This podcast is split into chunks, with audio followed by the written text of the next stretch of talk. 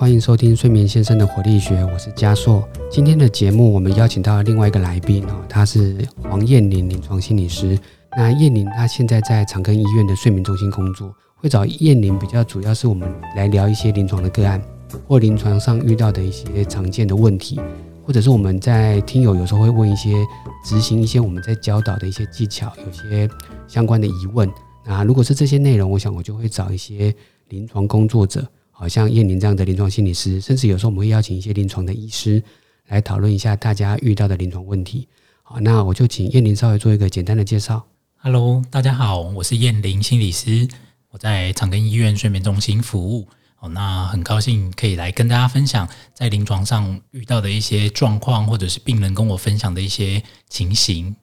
好，那我们今天想要来聊，蛮多的听友在听到我们在分享一些放松训练的时候，在执行上有些疑问。好，那就像前段时间有个听友在提说，他在执行我们教的腹式呼吸，他觉得有时候呼吸起来不是那么顺。他知道他好像在运用腹式呼吸，但是偶尔就要切换成胸式呼吸。他在问我们这样到底对不对？哈，分享一下，接下来我们会谈的其实有两个放松训练常遇到的问题。分别是腹式呼吸跟肌肉放松。那为什么会聊这两个？因为这两个也是我们目前有放在 Podcast 上面的两个录音档。那所以这两个档案也是我们蛮常在演讲的时候，请大家回去练习的时候可以听的。听的过程中还是会有些问题。我觉得听友的问题可能会比我们目前临床上的问题更来的直接。原因是因为我们在临床上教个案的时候，我们可能通常是一对一或面对面的教。个案如果有执行上的问题，他可能会马上提出来，或我们在教他的这个过程，我们通常是具体的、好好的练习个一一轮，甚至我们前面会做一些讲解。那现场他会做一次给我们看，他通常有问题，现场就提出来了，我们就可以马上就做修正。但听友的问题通常是自己回去做，所以我觉得在基础上有一些拿捏，就可能不是那么的准确了。先分享一下放松，大概我们目前常操作的有四个方法，那我们现在已经放在网络上两个了。它分别的概念是有几个类别啊？第一个是调整呼吸，好，所以包含我们可以把呼吸的速度调慢一点，我们叫缓慢呼吸法，或者我们可以用比较深层的呼吸方法，就叫腹式呼吸法。好，所以第一个是呼吸的版本，第二个是比较偏肌肉放松的版本。好，所以有各式各样的肌肉放松训练。那我们目前放上去的叫做渐进式肌肉放松法。渐进式，所以它顾名思义有一个很重要的成分是，它会慢慢的紧，再慢慢的松。透过越来越紧去拉高你的身体的紧绷，甚至提高你的交感。接下来再慢慢的松，让你的身体感受到什么叫放松，也可以提高你的副交感。所以他甚至会做一些交感神经的训练。好，所以常常有人跟我们讲说，诶，做肌肉放松法好像是一个让身体更放松，甚至是不是可以调节自律神经？我有时候说，其实有可能会从这个方向去讨论。很多人都担心自己睡不好或焦虑，是不是跟自律神经失调有关？那我就会用这个方法跟他讲，那我们也可以来做一个调节自律神经的一些放松训练。好，所以肌肉放松法有时候我会用这样的方式去解释。还有另外一类比较偏不是这些具体动作的，刚刚说的呼吸或肌肉放松都稍微比较具体，比较不具体的就是一种比较像冥想。好，就是我们透过一些指令让它进入一些冥想。好，所以冥想的方法也是一种放松的类别。还有另外一个方法，比较是借由一些仪器的回馈，我们叫生理回馈法。但这个方法稍微比较无法在 podcast 这种线上的方式教导，因为它需要实际的仪器，需要接你的心跳，接你的这些血压，一些仪器接到你的身上，跟这样的一个仪器做回馈，所以它通常需要到医疗单位，好，你可以找有生理回馈仪的医疗单位，请他做这样的一个放松训练。好，那总而言之，放松大概分这四个。那我们现在先针对这个腹式呼吸，它可能会产生常见的问题，我们来做一些讨论哈。那像这个网友提到哈，他做了几次的腹式呼吸之后，他就要改成用胸式呼吸，好像想要吸大口一点的空气。通常如果有个案提到这部分呢，我都会去看，有可能他在做腹式呼吸的时候做的太慢了，好，就是好像要吸多一点的空气，好像办不到。我们的录音档的版本其实固定的，大概吸气吐气各两三秒。所以它是比较缓和的。啊，对一般人的呼吸来讲啊，一般人的呼吸大概落在一两秒就可以完成一次的吸气或一次的吐气，但是我们的版本大概抓到两三秒，所以它有可能跟不上，所以它有可能这中间会产生憋气，那憋气久了，可能累积了几次以后，它就需要很大力的吸一些空气进来，才可以平均起来。啊，但是对我们来讲，这个憋气的过程可能就会导致身体的不舒服，呃，因为胸腔憋气而产生负压，好，那心跳其实有可能会因为这样而加快，甚至自律神经可能会被拉高，所以对放松来讲，它不是一个很好的一个状态，好，所以原则上呼吸的训练，我们会希望大家尽量不要到憋气，就很顺的吸气，很顺的吐气。所以如果各位听友哦，在执行我们版本的腹式呼吸，觉得我偶尔需要吸大量一点的空气。或者是你感受到你有憋气的时候，请大家做一件事情，你可以稍微的先不理我们的录音档的速度，先用自己觉得舒服的速度，稍微的可能加快一点没有关系。好，那让自己舒服是第一个优优先。那你觉得越来越舒服了，你再偶尔回到我们的录音档的指令听听看，那你有可能就可以跟得上了。也也分享一下啊，对有些人来讲，他的呼吸可能更慢，他的吸气吐气可能可以到四秒五秒。其实更慢是更好的，所以他有可能反而会觉得我们的录音档太快了或太简单了。那这个时候我也会请他不要听我们的录音档了，自己做，自己做他就有可能可以比较掌控到自己的诀窍啊。但是我们常常分享哦，听录音档有个好处，有一个人在讲话，他会引导你。那所以如果自己做，有时候比较容易分心。我们会希望大家听录音档，就是希望大家不要分心，因为有个录音档有个指令在，当你的速度比较短。或比较慢，都不见得适合录音档的时候，有时候你可以自己做。自己做如果怎么样比较不会分心哦，通常有两个建议，一个是你自己把自己的声音录下来，用你觉得舒服的速度啊。但是我相信各位听友哦，听自己的声音有时候可能会觉得很奇怪啊，有些人会有这个反应，就我我不太习惯听自己的声音。那你可以请别人帮你录，或者是真的需要，你就找到可能有在智商的心理师，或者是你可能熟悉的专业人员。请他录一个符合你速度的版本，好，这是一个方式，好，所以我觉得刚刚那个问题，我觉得可以回馈到，有可能你的呼吸速度可能没有跟我们录音档的版本这么一致，好，不知道叶玲在临床上会不会常遇到相关的问题？顺着就是网友的提问以及刚刚加硕的一些回应，确实让我想到在临床上面，蛮多病人会跟我们分享这样的一个困扰。那像先前呃，蛮多病人曾经问过我说，诶，心理师。我们在某些地方听到有人教我们有所谓的四七六或者是三三三等等的，里面其实都会有一个部分，就是所谓的需要先憋个气，然后再吐气。那个憋气的过程当中，其实确实如加速刚刚在讲的，容易让我们的交感神经其实是活化起来。还是四七八？好了，不管怎么样，就是它会有一个指令，就是要大家中间要憋气，对不对？对对。这个憋气的过程当中，其实确实就像前面加硕提的那个，会让自主神经系统其实是活化起来。相对于我们想要达到的目标是让身体放松，会有一点点不太一样。所以在临床上面，我们确实比较建议病人的是，你让自己顺顺的吸，顺顺的吐，只要你觉得差不多了，其实就可以吐气了，而不需要刻意让自己去做憋气的这个动作。另外一个部分是。哦，刚刚加硕在谈的过程当中，我想到，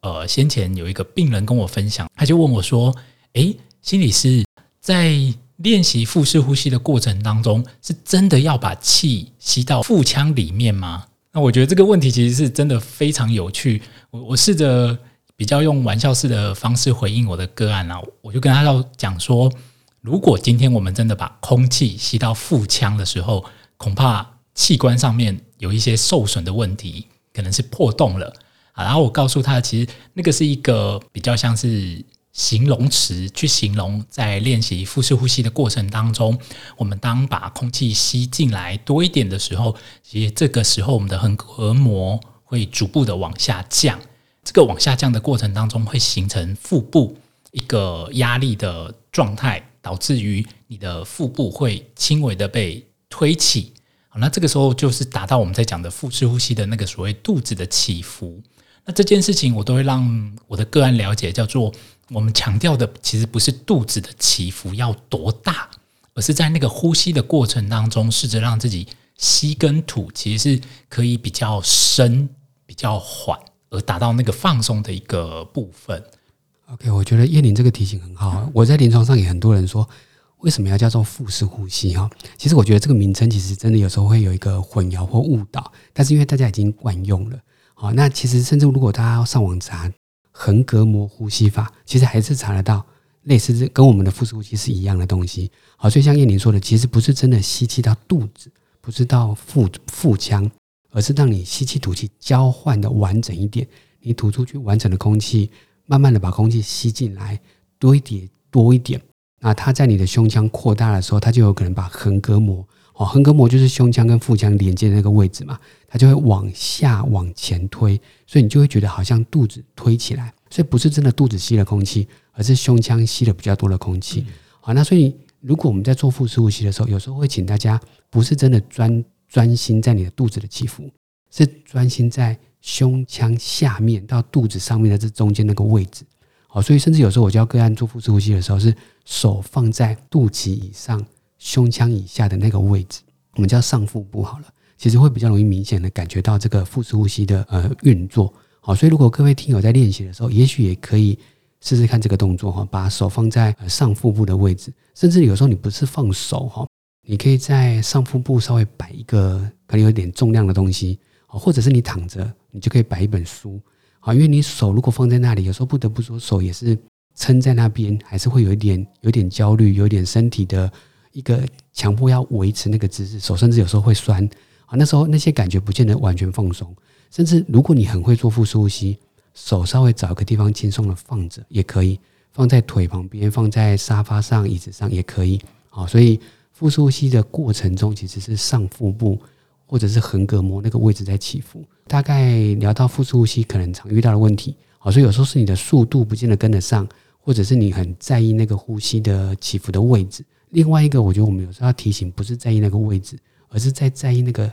呼吸的过程。你的空气有没有完全的交换？甚至大家如果听到录音档，我们一直会强调大家去注意这个空气的流动。大家其实每一分钟、每一秒钟其实都在呼吸，可是你有时候都忽略我什么时候在吸气，什么时候在吐气。所以光是在练习腹式呼吸的这个可能五分钟、十分钟，你把你的注意力专注在呼吸上面，你知道，OK，我现在正在吸气，空气通过你的鼻子凉凉的。大家现在可能可以做做看哦。就是你静下来吸气，空气经过你的鼻腔，它是凉的，它开始慢慢的在你身体里面变得温暖了。它有可能会到胸口，或再到呃下面一点，可能到呃上腹部，空气其实慢慢的变得比较温暖，因为它在你体内。那你呼气出去的时候，空气变得温暖，所以这个空气的流动，它有时候是我们希望大家注意的。光是你注意到空气在流动，本身就是一种放松了，因为你的思绪就不会想别的事情了。你的思绪就很专心的在你的呼吸上面，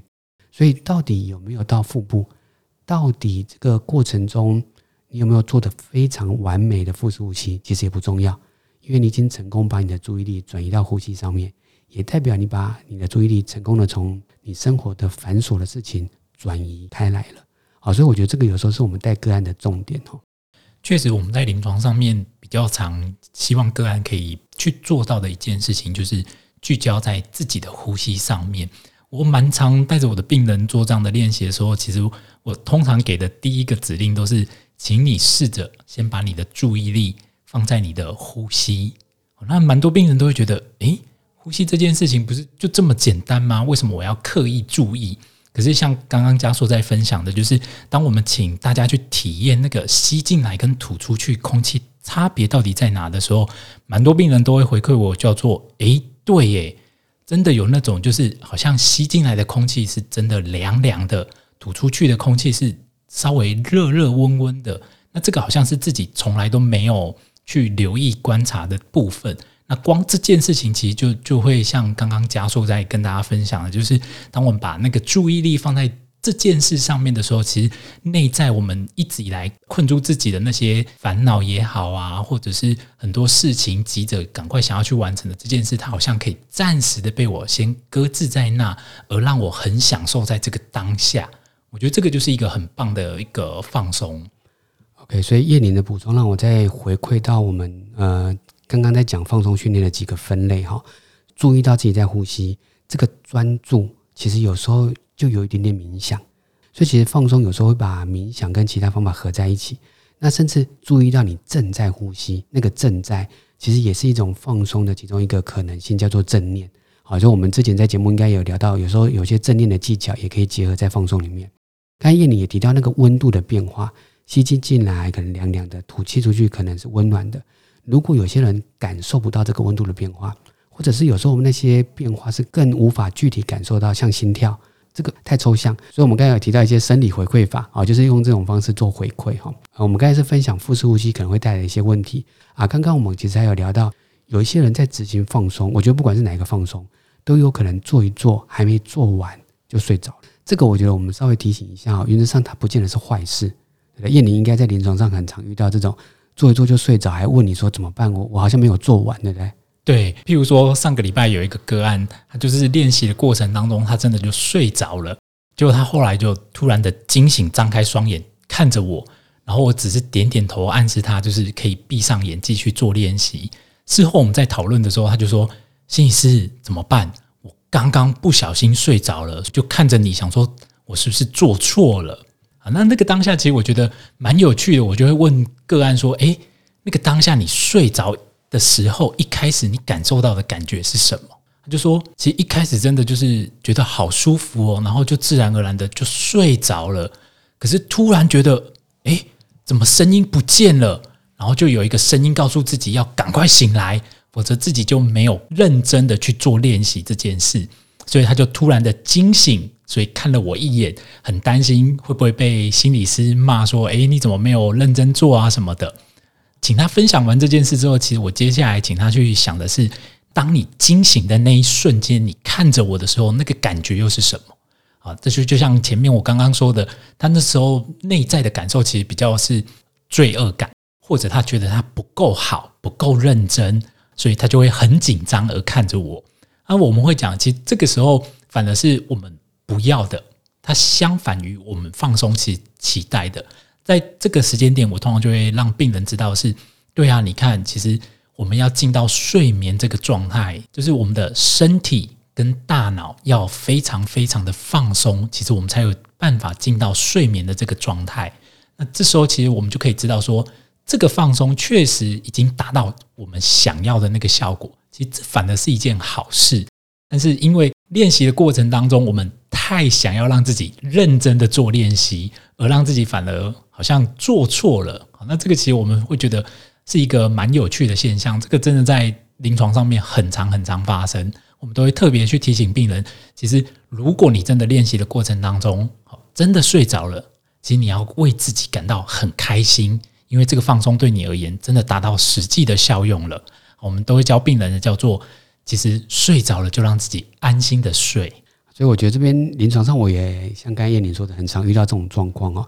那个程度达到了，你要把那个感觉记住。后面就算你没有把它做完，你做的不够完美，其实不用担心，因为你可以再回去练习。好，所以就像我们刚刚说的，我们有一些档案，大家如果在执行过程中没有办法做得很好，你下一次或你回去的时候再把它做完也可以。好，那今天的时间大概就到这边。好，那很高兴收到网友的问题哦。那以后如果大家一样有任何一集有任何有相关的问题，都可以留言给我们或私讯给我们，那我们都可以回答大家的问题，甚至就像今天这样，我们可以把一些问题整理在一起，专门来聊这些问题，可能可以延伸出来的一些讨论，可以专门录制一集哈。好，那今天也很谢谢燕玲来到我们的节目，好，那我们就下次见喽，拜拜，拜拜。